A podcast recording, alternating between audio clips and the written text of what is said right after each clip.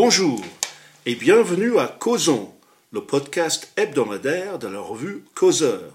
Je m'appelle Jérémy Stubbs et je suis là aujourd'hui avec Céline Pina. Bonjour Céline. Bonjour Jérémy. Et avec notre invité spécial, Yvan Riofol. Bonjour Yvan. Bonjour Jérémy. Eh bien aujourd'hui nous allons aborder euh, l'actualité euh, qui est bien sûr dominée par les événements au Moyen-Orient. J'ai dit les événements au Moyen-Orient, mais ces événements ont bien sûr des répercussions partout autour de la planète, y compris bien sûr en France. Et nous allons d'abord poser la question euh, quelles seront les, conséquences les plus graves, les plus profondes sur la vie en France de ces événements, sur la vie politique, sociale et sur la disons-le, l'avenir de la France? En fait, la question qu'on peut se poser, c'est est-ce qu'il y aura euh, des répercussions, en fait, une réaction politique? Parce que des répercussions euh, dans l'atmosphère de violence qui est en train de, monter dans notre pays, des répercussions, on les a déjà. On a une explosion des actes antisémites. Euh, on a aujourd'hui, alors qu'on est face à un crime contre l'humanité, la réaction, c'est d'organiser des manifestations en faveur soi-disant de la Palestine qui tourne en manifestation de soutien du Hamas. Euh, donc ça, on les a. En revanche, ce que l'on n'a pas, on a peut-être des discours vaguement guerriers de nos, élites ou de nos politiques, mais sincèrement, euh, nous, on a de l'expérience, c'est-à-dire qu'on a, euh, on a eu Mohamed Merah, on a eu Charlie, on a eu Samuel Paty, euh, on a eu Dominique Bernard. Bref, euh, on accumule la violence et les rivières de sang. Et sincèrement, vous avez l'impression, une fois qu'on a dit plus jamais ça, qu'il s'était passé quelque chose derrière. Là, on discute sur une loi sur l'immigration. Franchement, elle n'est absolument pas à la hauteur des, des horreurs et des dérives qu'on est en train de vivre. Et on est même infoutu de poser la question de la nation et de se demander aujourd'hui, euh, dans cette France, si on est encore un peuple susceptible d'être uni, si on a encore suffisamment en commun pour se définir comme nation, sauf que ces questions-là sont évitées. Et justement, moi, j'aimerais bien avoir le regard euh, d'Yvan qui a euh, beaucoup d'expérience et qui travaille sur ces questions-là depuis très longtemps. Moi, je, pense que l'on assiste là à la revanche du réel sur 40 ans euh, d'idéologie complètement déconnectée de la vie des gens, complètement déconnectée des réalités. Quand je parle de 40 ans d'idéologie, je parle de tous ces mouanismes qui, euh, nous ont, euh, qui ont été des sortes de prêt-à-penser, singulièrement pour les hommes politiques le pédagogisme, l'antiracisme, le, mondialisme, etc. Et je pense que l'on arrive au, bout de cette faillite, et ce que l'on voit apparaître aujourd'hui, ce sont les révélateurs de nos lâchetés collectives. Je veux dire par là que, euh, par exemple, quand Jean-Luc Mélenchon, place de, la, place de la République, a dit désignant un flot de drapeaux palestiniens il y a une semaine, voici la France, il a montré qu'en effet, il y avait aujourd'hui deux France qui sont deux France irréconciliables. Une France euh, judéo-chrétienne, en tout cas une France occidentale, une France qui se, qui se reconnaît dans les valeurs d'une démocratie libérale, et une nouvelle France née euh, de 40 ans d'immigration impensée, qui c'est une France qui se reconnaît, elle, dans l'islam, dans l'islamisme, dans le totalitarisme islamiste, et pire encore, dans la barbarie du Hamas, car ces manifestations étaient des manifestations pro-palestiniennes, mais en réalité pro-Hamas. Et donc, je pense que euh, aujourd'hui, nous sommes face à cette première révélation. La deuxième révélation, euh, que je dénonçais depuis longtemps, que j'analysais avec d'autres depuis longtemps, est que nous vivons un choc de culture, un choc de civilisation qui dépasse simplement le choc proposé par Israël et par Netanyahou de dire que nous serions une civilisation face à une barbarie, je pense que le choc de civilisation est un choc d'une civilisation occidentale face à un choc de civilisation euh, orientale, en tout cas islamique. Et ce choc de civilisation qui était nié, qui était nié par ceux qui, par tous les dénégationnistes qui voulaient simplement penser que tous les peuples, toutes les cultures pouvaient cohabiter dans une mondialisation heureuse. Ce choc, ce choc-là est un choc qui se révèle, euh, notamment après le, voyage d'initiative baroque du président de, d'avoir voulu mener une coalition contre euh, le Hamas, car on voit bien que cette coalition contre le Hamas ne rassemblera aucun des pays musulmans qui auraient pu effectivement euh, avoir des réticences sur les méthodes du Hamas. Non seulement il n'y a aucun pays musulman qui a rejoint cette coalition, mais la coalition est menée même maintenant par euh, la Turquie contre l'Occident. Et donc c'est en cela que je parle d'un choc de culture et, de civilisation qui se lie maintenant à travers euh, le, refus des pays arabes de rejoindre cette coalition et de, au contraire de, s'unifier sur le dos de l'Occident et, de s'unifier également sur le dos des Juifs. je vois aussi à travers ça, pour moi, euh, une défaite vraiment en race campagne de l'humanisme. Or, l'humanisme, l'essor de l'humanisme, c'est ce qui a fait l'essor de notre civilisation. Pourquoi? Parce que, j'allais dire, c'est euh, de façon très volontaire euh, que euh, nombre de pays arabes choisissent finalement de soutenir le Hamas. C'est pas malgré les horreurs commises par le Hamas, c'est parce que les horreurs commises par le Hamas sont vues comme des preuves de virilité, des preuves de force. ce que nous on voit comme inhumain, est vu comme euh, finalement la manière d'assurer une véritable domination et en fait est magnifié. Un conquérant se comporte euh, ainsi. Donc il y, a, une défaite absolue et la deuxième défaite, c'est, et pourtant c'est aussi ce qui a forgé notre monde, c'est la défaite de la nation face à la tribu. C'est-à-dire que toutes les questions d'appartenance sont en train de redescendre à un niveau euh, tribal, ethnique, religieux. Il n'y a plus de dépassement, il n'y a plus de foi en l'homme, il n'y a plus d'investissement dans l'homme, de, de, croyance en la capacité créative de l'homme de créer le monde dans lequel il va vivre. J'allais dire le, monde intellectuel, le monde des institutions, ce, monde commun qui est largement un monde qui naît de l'esprit. Et euh, si on abandonne cela, euh, aujourd'hui, nous sommes dans une situation absolument dramatique et ça rejoint ce que dit Yvan, c'est-à-dire que ces deux France irréconciliables sont une France ouverte qui pense que l'on peut dépasser ses identités premières, euh, religieuses, euh, ethniques, d'appartenance sexuelle, etc., pour forger finalement ce monde commun des citoyens et ceux qui pensent que on n'est jamais que le produit euh, de sa race, de son environnement, etc. Et pourquoi est-ce que ça donne quelque chose euh, d'aussi violent? C'est parce que dans le premier cas, vous êtes obligé de définir le bien et le mal, puisque vous allez essayer de vous regrouper pour améliorer la situation de tout le monde. Donc vous avez un rapport au bien et au mal. Dans la tribu, vous avez un rapport à ce qui est bon pour la tribu et ce qui est mauvais pour la tribu. Voilà pourquoi, si pour la tribu, le massacre horrible, l'inhumanité vous rend tellement terrorisant qu'en face de vous, tout le monde s'écrase, alors ce que vous faites est bon pour la tribu, alors votre inhumanité est bon pour votre groupe ethnique. Et nous en sommes là. Dans quelle mesure, à cet égard, dans quelle mesure diriez-vous que l'Occident est le prisonnier du paradoxe de ses valeurs? Parce que nous proclamons euh, partout que notre force est dans notre tolérance, par exemple, et pourtant nous tolérons des gens qui, eux, ne nous tolèrent pas du tout. C'est-à-dire nous tolérons l'existence et les agissements de l'ennemi euh, chez nous. Nous avons cru être euh, exemplaires euh, dans nos propres valeurs dites universelles sans comprendre que ces valeurs universelles n'étaient en fait que des valeurs occidentales déjà et que l'universalisme s'arrêtait à la sphère d'influence de l'Occident.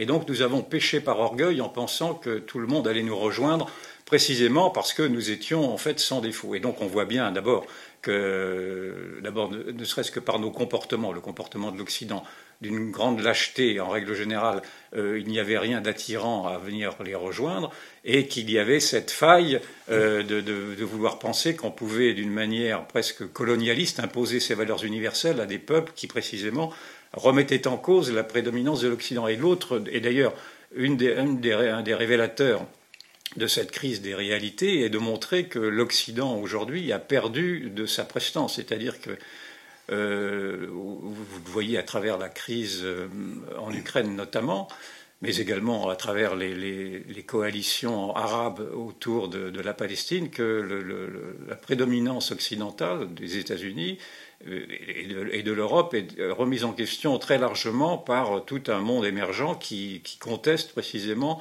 d'avoir à obéir à nouveau à ces règles morales de, l'Occident qui sont aujourd'hui euh, des règles qui, amènent plutôt à une défaite de la pensée, comme cela a été expliqué, qu'à autre chose. Et, là-dessus, euh, euh, je, ne vois pas, je ne vois pas comment on pourrait sortir de, ce dilemme-là. Moi, la, question qui, m'obsède, c'est de savoir comment nous allons pouvoir régler ce constat de faillite de, 40 ans, 50 ans d'hommes politiques.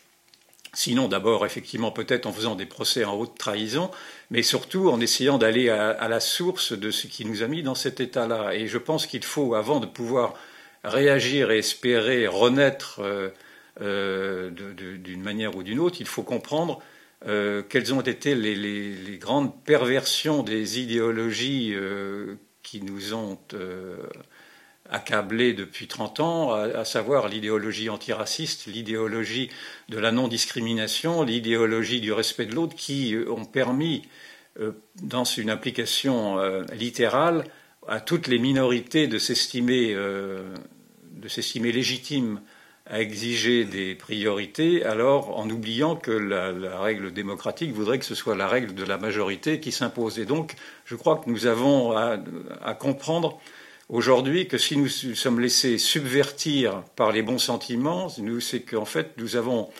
appliqué euh, euh, nous avons appliqué ce que Chesterton appelait les idées chrétiennes devenues folles, c'est-à-dire que on s'aperçoit que le, christianisme, dans le fond, qui a, qui a, amené à la modernité, est également un christianisme qui, dans cette modernité, est en train de le perdre, car nous sommes en train, la, modernité est en train de perdre ce qui était notre force, dans la mesure où notre force est devenue notre faiblesse. Vous l'avez dit, la tolérance a amené à ce que nous soyons trop tolérants avec les intolérants. Je pense qu'il est temps aujourd'hui d'être intolérants avec ceux qui sont intolérants et de, revenir à cet angélisme, cette naïveté dans le fond qui, est maintenant la caractéristique d'un Occident déclinant, qui, euh, a beaucoup d'égards pour ses ennemis et également ses ennemis intérieurs, mais qui ne voit pas la souffrance des, Européens et la souffrance des Français. Et moi, toute mon attitude, en tout cas de journaliste, et depuis longtemps a été justement de, mettre en garde contre ce déséquilibre et de tenter d'être, à, mon, humble niveau, le porte-parole de tous ces oubliés, de tous ceux qui n'ont pas la parole et de tous ceux qui voient leur passé s'effacer au nom de l'antiracisme, de, la non-discrimination, du respect de l'autre et du respect des minorités. Et donc je pense que c'est cette subversion intellectuelle euh, qui, euh, qui nous a empoisonnés et sur laquelle il faut sortir si l'on veut euh, reconstruire quelque chose s'il est encore temps de reconstruire quelque chose. Alors, moi, c'est vrai que j'ai été, euh, j'ai grandi dans un, dans un monde, dans un milieu où toutes ces questions euh, antiracisme étaient très importantes et je pense toujours qu'elles le sont. C'est-à-dire que je pense que, par exemple, aujourd'hui, ce qu'on voit à l'œuvre, c'est une violence raciale, ethnique, sans des, qui, ne, qu'on ne sait même plus arrêter. Donc la question, c'est pas finalement euh, ces positionnements-là, qui en soi ne sont pas critiquables, c'est la façon dont on les a utilisés. Autrement dit, c'est quelque chose et important de mettre en avant le respect de l'autre. Mais euh, il n'y a pas respect de l'autre quand vous vous laissez euh, offenser, quand vous vous laissez marcher dessus. Là, c'est pas du respect de l'autre, c'est de la lâcheté face à l'intimidation. Donc c'est en fait bien nommer les choses. Le problème, c'est que finalement, on a en gros, euh, lutter contre les discriminations, ça ne veut pas dire que la minorité va se mettre à décider. La première logique, comment est-ce qu'on fait à un moment donné pour civiliser notre nation? On va commencer par dire le passage de pouvoir ne se fait pas dans le sang. Autrement dit, euh, vous êtes euh, candidat pour prendre le pouvoir, ça se passe mal, que ce soit parce que votre euh, lignée familiale est écartée, etc., on ne vous bute pas, vous et toute votre descendance. Ça, ça a été le premier progrès. Autrement dit, la transmission euh, du pouvoir ne se fait pas dans le sang. Et ensuite, ça a été de dire, vous êtes une minorité, bah oui, c'est pas vous qui allez euh, décider, mais en revanche, vous ne serez pas persécuté à cause de ça. Et entre protéger les minorités dans un cadre démocratique et en arriver au nom de la logique individuelle à dire euh, la minorité doit imposer ses choix à la majorité, là on entre dans un système complètement dingue. Le problème, c'est qu'on a poussé beaucoup trop loin des logiques qui à la base n'étaient pas mauvaises, mais qui ont été perverties et subverties par nos ennemis pour nous amener à mettre en place des choses tellement absurdes qu'à la fin tout le monde est paumé, personne ne s'en rend compte et ça permet euh, des discours absolument délirants. Autrement dit, aujourd'hui, qu'est-ce qui se passe? On a en France les mêmes discours qu'on entend euh, par exemple en Palestine sur le Hamas. Qu'est-ce qu'on va nous dire? On va nous dire oui, le Hamas s'est comporté d'une manière inhumaine, mais s'il l'a fait, c'est parce qu'il réagit à des gens qui sont au moins aussi inhumains que lui. Et qu'est-ce qu'on a aujourd'hui dans notre petit monde tranquille français? On a des gens comme LFI qui nous disent oui, euh, Emmanuel Macron est fasciste. Oui, la France est une dictature euh, dans laquelle existe un racisme systémique et dans laquelle la police tue, autrement dit quelque chose d'absolument caricatural. Mais pourquoi? Parce que derrière, il faut convaincre euh, des neuneux décérébrés de passer à l'acte. Parce que derrière, c'est l'investissement sur le chaos politique pour prendre le pouvoir. Donc, plus j'explique que mon système est un système immonde euh, qui produit à la chaîne des bêtes immondes, plus je justifie et j'excuse tous les passages à l'acte, y compris les plus horribles et les plus sanglants. Et aujourd'hui, c'est le seul objectif de cette extrême gauche, c'est de déclencher en fait du désordre politique et de justifier toutes les horreurs, parce que dans le fond, euh, ça ne les choque pas si ces méthodes-là peuvent être utilisées pour accéder au pouvoir ou s'ils peuvent instrumentaliser la détresse des Français pour accéder au pouvoir. Et moi, c'est ça qui me rend vraiment malade parce que tous ces gens que je connais ont passé leur temps à donner des leçons d'antifascisme. Aujourd'hui, ils se tiennent debout à côté de gens qui ont commis des crimes qui sont l'équivalent des crimes nazis. Ça ne les dérange pas et ils continuent à donner des leçons. Pour moi, ces gens-là n'ont ne devrait plus avoir droit à la parole. Justement, euh, Yvan, tout à l'heure, a utilisé le mot de révélateur. Est-ce que cette crise terrible n'a pas servi à montrer que tous ces gens-là qui étaient les, partisans les plus fous de la diversité, de l'inclusivité, sont en effet des gens qui ne rechignent pas devant l'apologie du terrorisme et du crime contre l'humanité. Est-ce que c'est euh, le, grand, le grand moment où finalement les masques vont tomber ou est-ce que c'est encore une sorte de, de, cabotinage comme on a vu dans le passé? Vous avez vu, l'inclusivité, ça se traduit par quoi? Ça se traduit par l'élimination des blancs, la désignation euh, d'un, j'allais dire, d'un nouveau euh, monstre c'est euh, la blanchité euh, en règle générale. rien que ça, c'est absurde. Diversité, ça commence par l'exclusion, c'est n'importe quoi. Donc, euh, derrière l'idéologie diversitaire, il n'y a pas du tout la volonté de dépasser les différences raciales, ethniques, etc. au contraire, c'est une mise en accusation de tout ce qui est occidental. Donc c'est du foutage de gueule.